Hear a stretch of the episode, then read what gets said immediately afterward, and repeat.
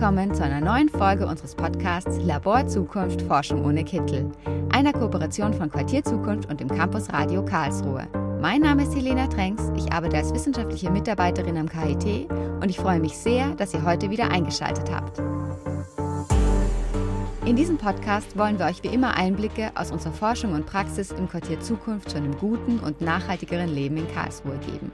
Wir berichten aus Projekten unserer Forschungsgruppe am KIT oder stellen euch Initiativen und Projekte vor, die sich in Karlsruhe und darüber hinaus für eine nachhaltige Zukunft einsetzen. Wenn ihr durch Karlsruhe spaziert, kann es sein, dass ihr ab und zu ein hölzernes Tiny House mit gelben Sonnenschirmen auf der Terrasse entdeckt. Das ist unser Mobilab. Das Mobilab ist ein mobiles Partizipationslabor, das 2021 durch eine Kooperation unserer Forschungsgruppe am ITAS und des KIT-Zentrums Mensch und Technik entstanden ist. Es soll eine Plattform sein für den Austausch von Wissenschaft und Gesellschaft und kann auf vielfältige Art und Weise eingesetzt werden. Das Mobilab soll partizipative Forschung, Citizen Science, Wissenschaftskommunikation sowie Partizipation und Dialog unterstützen. Es hat eine flexible Ausstattung, die je nach Bedarf angepasst werden kann, ist mit modernster IT im Inneren ausgestattet und der umgebende Außenraum kann bei Bedarf möbliert werden.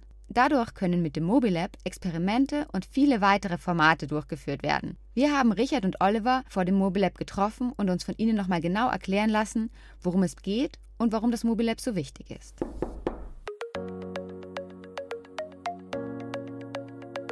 Schön, dass ihr heute Zeit für uns habt. Und wir stehen jetzt hier auf der Terrasse des Mobilabs und natürlich interessiert unsere Hörerinnen und Hörer sehr, wie ist denn die Idee zum Mobilab überhaupt entstanden?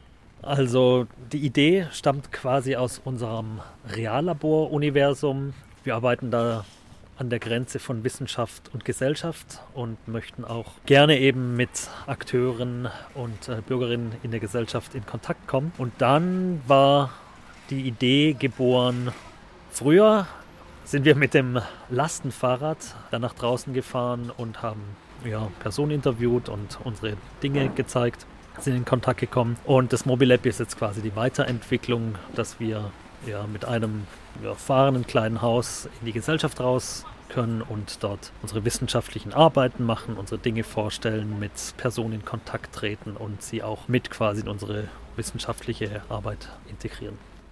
Okay, ja, danke, du hast das schon kurz angesprochen. Äh, Richard, vielleicht kannst du noch konkretisieren, was soll denn genau mit dem Mobilab passieren? Das Mobilab wird auf jeden Fall sehr flexibel, sehr unterschiedlich eingesetzt werden. Das eine ist die Reallaborforschung, wo wir tatsächlich Transformationsprozesse vor Ort begleiten, da wo sie passieren. Ein zweites Feld wird die Lehre sein, die transformative Lehre, wo wir Studierende darauf vorbereiten, in Transformationsprozessen Change Agents zu sein. Und ein drittes Feld ist die Wissenschaftskommunikation, wo wir Arbeiten des KIT vorstellen können, aber nicht in einer Arbeitsweise aus einer Richtung, nicht von oben herab vom Katheter, sondern im Dialog, um auch zu erfahren, was für Interessen, was für Bedarfe, was für Ideen aus der Gesellschaft kommen, die wir in der Wissenschaft aufgreifen sollten. Okay, also es geht auch um das Schaffen von Möglichkeiten und, und Räumen für verschiedenste Aktivitäten und viel Bildung. Wie konkret werden solche Räume für Bildungsformate denn geschaffen? Für Bildungsformate ist es sehr wichtig, eine Rahmung anzubieten, einen Ort, in dem die Lehrveranstaltungen stattfinden, der den Lernprozess optimal unterstützt. Die Bildungswissenschaftler sprechen gerne von Scaffolding, also so wie die Gerüste, die genutzt werden, um ein Haus zu bauen, selber nur eine Dienstfunktion haben, so ist auch das Mobilab nur ein Instrument, um das Eigentliche zu ermöglichen. Und das Interessante mit dem Mobilab wird es sein, dass wir vor Ort sein können und Studierende schon in die Situation versetzen, dass sie mit Bürgern, mit Anwohnern, mit Interessierten in Austausch treten können und ihre eigenen Ideen gemeinsam mit externen Partnern vorantreiben können und dann auch zum Schluss Ergebnisse präsentieren können. Ja, das Spannende am Mobilab ist, dass es quasi eine rollende Schnittstelle zwischen Wissenschaft und Gesellschaft ist. Also hier kommen unterschiedliche Akteure, unterschiedliche Weltbilder, unterschiedliche Interessen aufeinander und solche Schnittstellen, solche Grenzflächen sind immer total spannend für Bildungsprozesse. Das heißt, das Mobilab kann auch dadurch einfach einen Rahmen bieten, dass es rausfährt und eben unterschiedliche Personengruppen zusammenbringt. Und könnt ihr schon einen kleinen Ausblick geben, was äh, so alles mit dem Mobilab auf uns zukommt? Also wir denken über verschiedene Einsätze nach. Das Interessante ist, dass das nicht immer nur in unserer Hand liegt, wo das Mobilab stehen wird. Wir müssen für jeden Einsatz mit mehreren unterschiedlichen Partnern aushandeln, was gemacht werden soll und dann typischerweise noch mit dem jeweiligen Standort klären, ob es denn zugelassen wird. Also wir planen auf dem Marktplatz in Karlsruhe neben der Pyramide zu stehen. Wir planen in der Waldstadt mit Schulen zu kooperieren. Wir planen ins KIT hineinzuwirken und äh, andere Wissenschaftler mit einzubeziehen. Welche dieser Termine dann tatsächlich so funktionieren, wie wir sie jetzt planen, ist noch schwer absehbar, weil es ein Co-Design-Prozess ist, wo viele mitmischen. Und dann wird das Mobilab auch regional noch weiter unterwegs sein. Ähm, es gibt Ideen, nach Frankreich zu fahren mit dem Mobilab, das sozusagen auch mal jenseits der Grenze einzusetzen. Es gibt eine Idee, mit dem Mobilab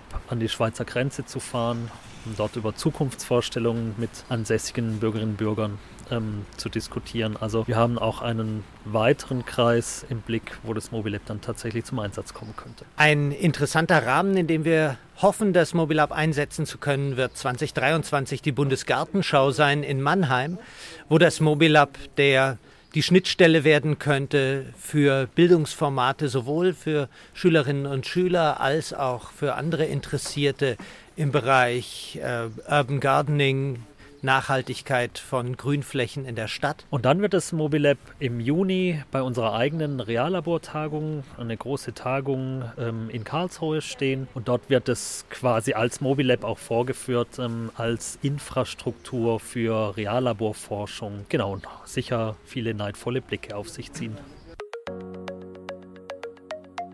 Wir haben es gerade gehört.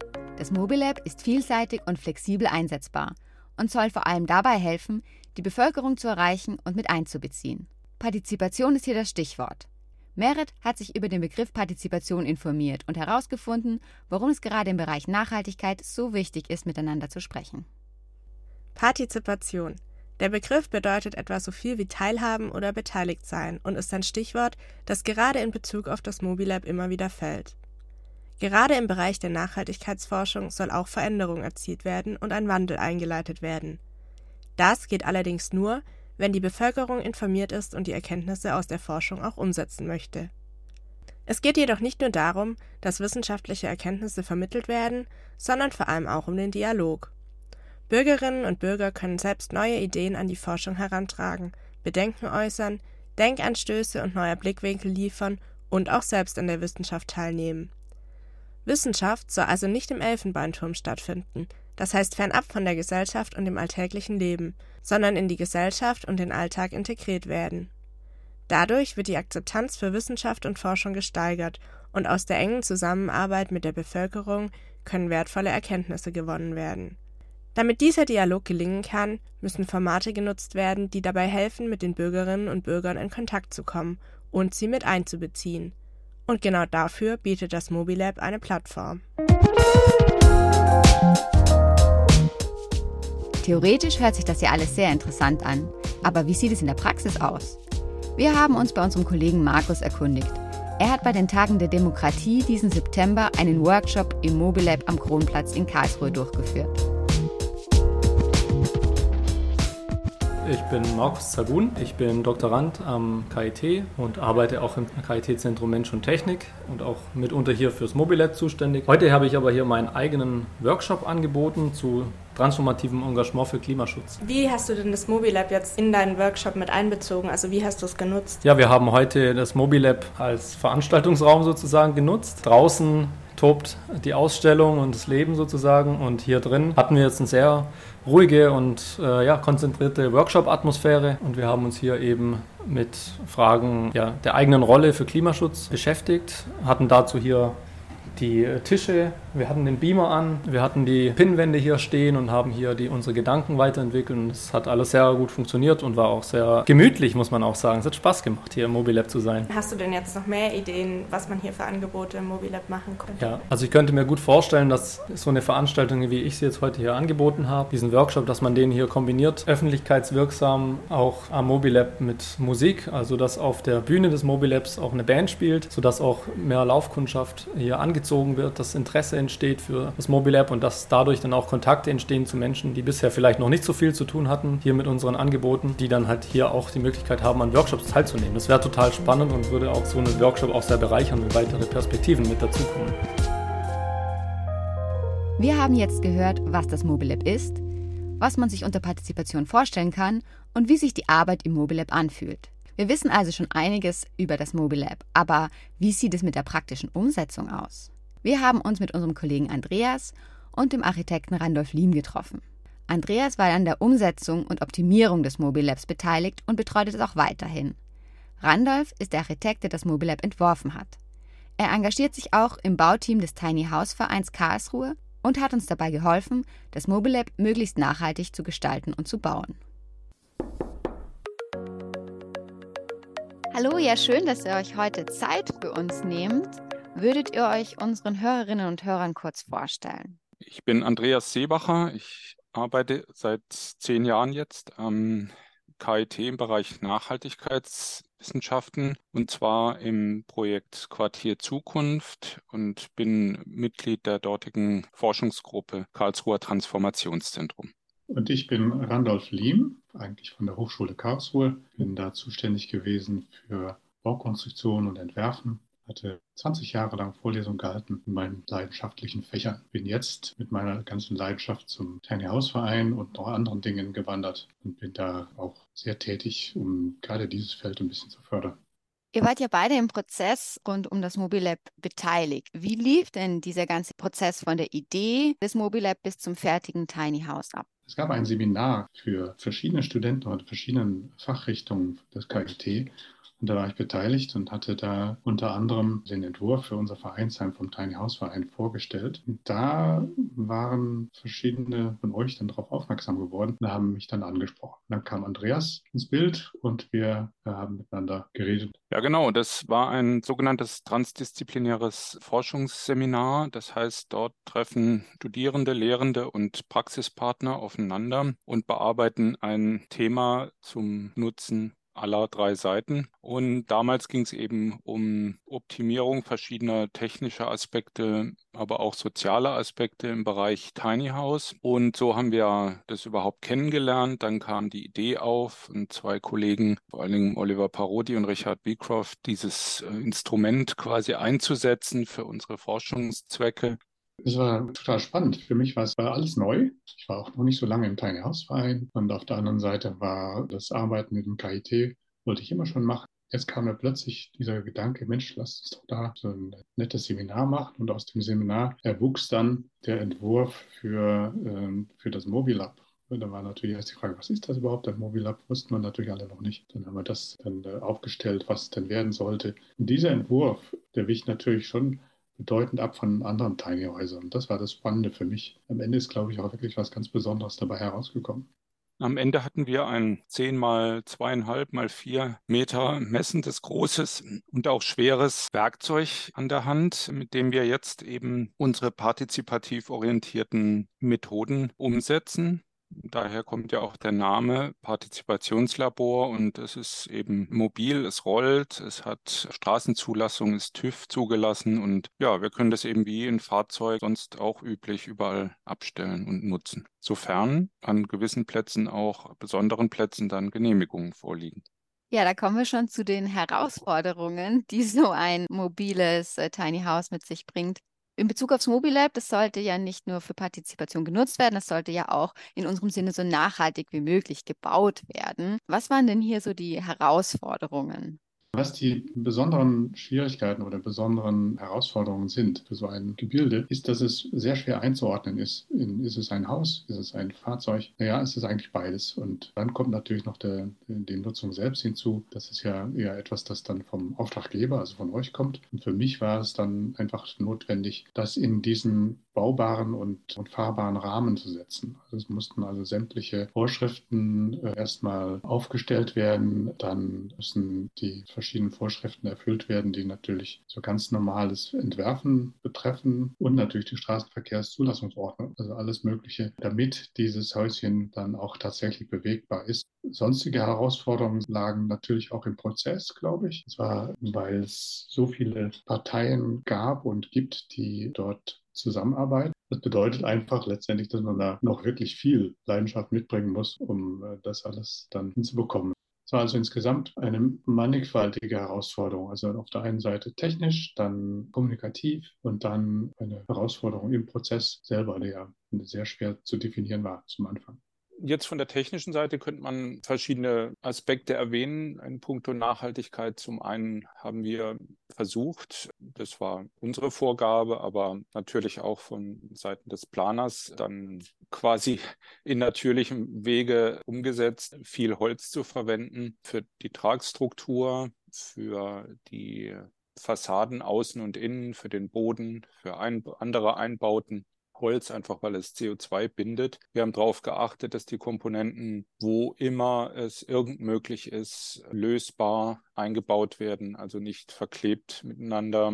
Wir haben auch bei den Anstrichen auf entsprechende Produkte geachtet, bei den Farben. Wir haben geschaut, dass auch Anlagen entstanden sind, Anlagenteile, die einen gewissen ja, Symbolwert haben, sage ich mal. Also eine Solaranlage begleitet dieses Fahrzeug, die äh, ausklappbar ist. Das heißt, die hat auch gestalterische Bedeutung und die versorgt einen Teil unseres Energiebedarfs. Wir haben an Bord eine Trockentrenntoilette, die wir zwar aus Gründen der Hygiene und entsprechender Richtlinien nicht wirklich einsetzen können, aber es ist doch wichtig, die Leute immer wieder darauf hinzuweisen, dass es auch Toilettenalternativen ohne Trinkwasserverschwendung gibt. Das ist auch das, was schwierig ist an den wechselnden Orten, nämlich dass in jedem Ort die Bedingungen anders sind. Dann ist, kommt der Wind von dort, dann kommt die Sonne von hier, dann ist, ist, es, äh, ist es schattig, dann ist es viel zu heiß, also ist überall das anders, der Boden ist schief, ist krumm, es ist mal an der Straße, mal nicht nicht an der Straße.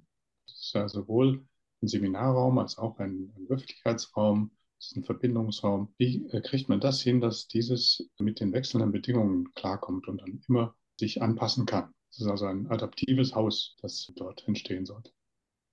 Ja, das Stichwort adaptives Haus ist jetzt gefallen. Das bringt mich ganz gut zu der nächsten Frage, nämlich es ist ja kein Wohnhaus, kein Tiny House im Sinne wie das, in denen die Leute leben, sondern es ist ein Seminarraum, ein Partizipationsraum. Es gibt diese große Terrasse, die den Außenraum auch noch irgendwie erweitert. Also es ist zum Arbeiten und nicht zum Wohnen gedacht. Was sind denn also die größten Unterschiede, die so ein Wohn-Tiny House mit sich bringt?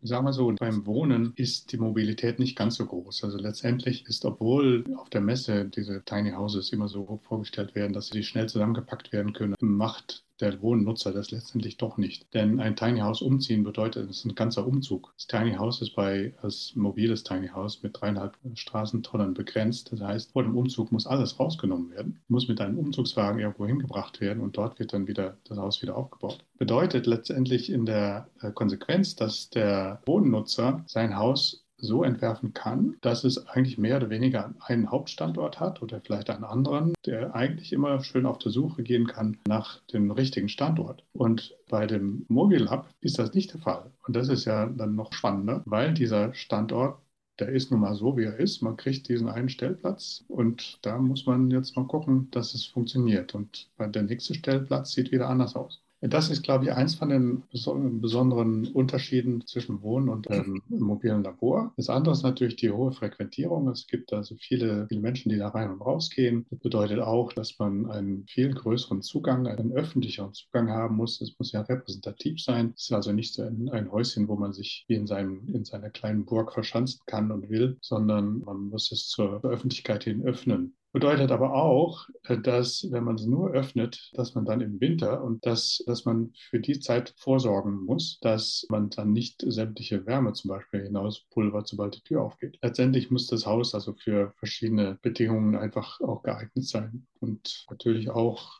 vor allem, dass es sehr schnell aufbaubar ist. Das hat man gleich am Anfang so postuliert. Das hat nicht so ganz geklappt, aber in einem halben Tag hat man es abgebaut und in einem halben Tag dann auch wieder aufgebaut. Aber das wird man bei einem Wohnhaus nicht machen. Und bei dem Mobilab war das wichtige Bedingung.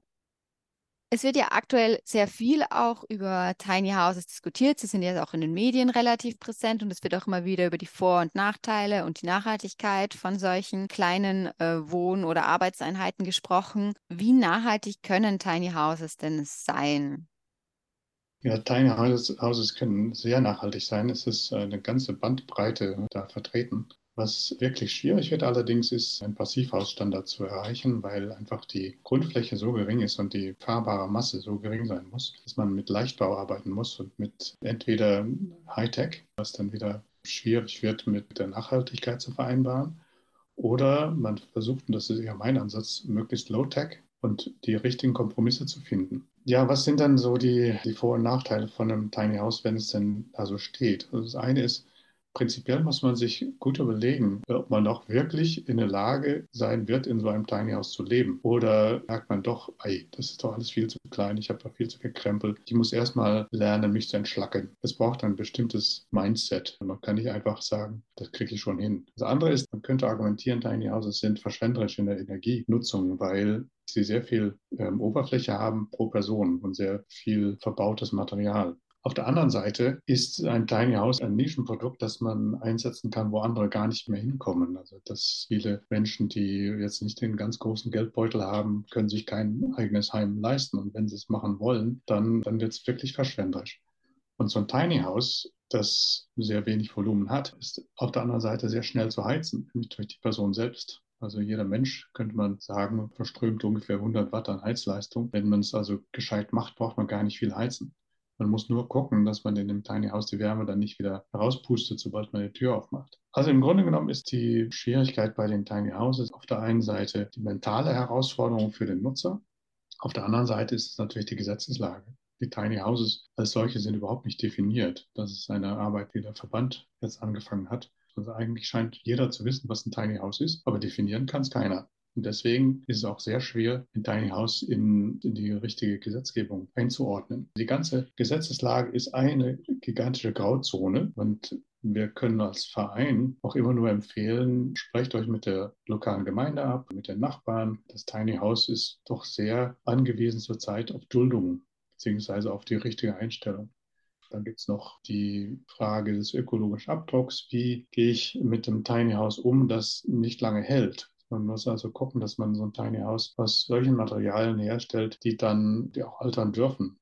Dass das Haus nicht eins mit einem Stahlrahmen und mit Aluminium, mit Sonderteilen nur hergestellt, mit Vakuumdämmung und und und, die dann hinterher nicht mehr weiterverarbeitet werden kann. Also der ökologische Abdruck, der hat viel zu tun mit der grauen Energie, die man produziert eigentlich und die hinterher dann entweder zerstört werden müsste Sie hat viel damit zu tun, wie viel, welchen Kompromiss gehe ich ein in der Dämmung beispielsweise, in dem Leichtbau, den ich notwendigerweise verwenden muss. Ich spreche jetzt von den äh, Tiny Houses on Wheels. Ne? Und mit den anderen Kompromissen Wohnraum, dann Energieverwendung und, und, und. Also das sind sehr, sehr viele Herausforderungen, die sowohl Fahrzeug betreffen, als auch das Wohnen, als auch natürlich die soziale Einstellung des Benutzers und äh, des Umfeldes.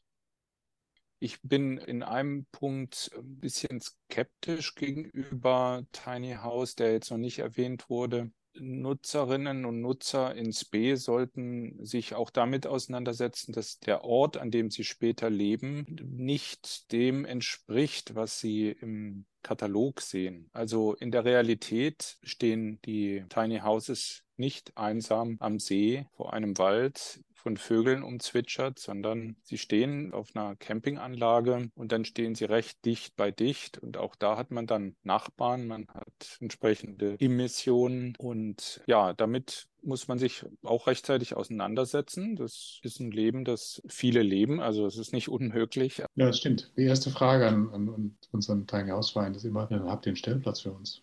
Ja, die Frage der Standorte von Tiny Houses ist sicherlich ein Thema, das in den nächsten Jahren noch verstärkt diskutiert werden wird. Ähm, aber nochmal zurück zu Mobilab. Gibt es noch etwas, das ihr unseren Hörerinnen und Hörern mitgeben wollt? Ich darf auch empfehlen, dass Zuhörer sich das Häuschen mal in 3D, also in echt angucken können. Informiert euch, wo ist es denn zurzeit? Es ist ständig in Bewegung, es ist wirklich spannend. Das Haus muss man einfach erleben. Es ist ja schon was ganz Besonderes, finde ich. Nun habt ihr einige Einblicke rund um den Alltag mit dem Mobilab und zu Tiny Houses allgemein bekommen. Wenn ihr noch mehr zum Thema wissen wollt, haben wir hier ein paar Tipps für euch. Wollt ihr mehr zum Mobile Lab erfahren? Schaut auf der Seite des KIT-Zentrums Mensch und Technik vorbei. Auch auf der Quartier Zukunft und CUT-Website findet ihr weitere Informationen. In der nächsten Zeit erscheint dort auch ein Kurzfilm über das Mobile Lab. Auf den Social-Media-Kanälen des Quartier Zukunft erfahrt ihr auch, wo das Mobile Lab gerade eingesetzt wird oder wo es als nächstes ist. Auch die Forschung rund um das Mobile Lab wird gerade weiter betrieben. Unsere Kollegin Susanne beschäftigt sich in ihrer Masterarbeit an der Leuphana Universität mit dem Thema. Wir informieren euch auf unserer Website zu ihren Ergebnissen. Falls ihr euch für Tiny Houses an sich interessiert, schaut doch mal online bei Tiny Houses für Karlsruhe e.V. vorbei. Bei diesem Verein dreht sich alles rund um das Thema. Seinen Stammtisch hat der Verein im Zukunftsraum. Bei Interesse schreibt die Gruppe an und kommt einfach dazu. Das war eine neue Folge Labor Zukunft Forschung ohne Kittel. Wir freuen uns sehr, dass ihr mit dabei wart. An dieser Folge waren Helena Trenks und Merit Gabelmann beteiligt. Gesendet wurde diese Folge das erste Mal im Campusradio Karlsruhe und ist ab sofort auf campusradio-karlsruhe.de sowie auf Spotify abrufbar. Mein Name ist Helena Trenks und ich freue mich, euch bei der nächsten Folge wieder begrüßen zu dürfen. Bis dahin wünschen wir euch eine schöne Vorweihnachtszeit. Nachhaltige Grüße und bis zum nächsten Mal.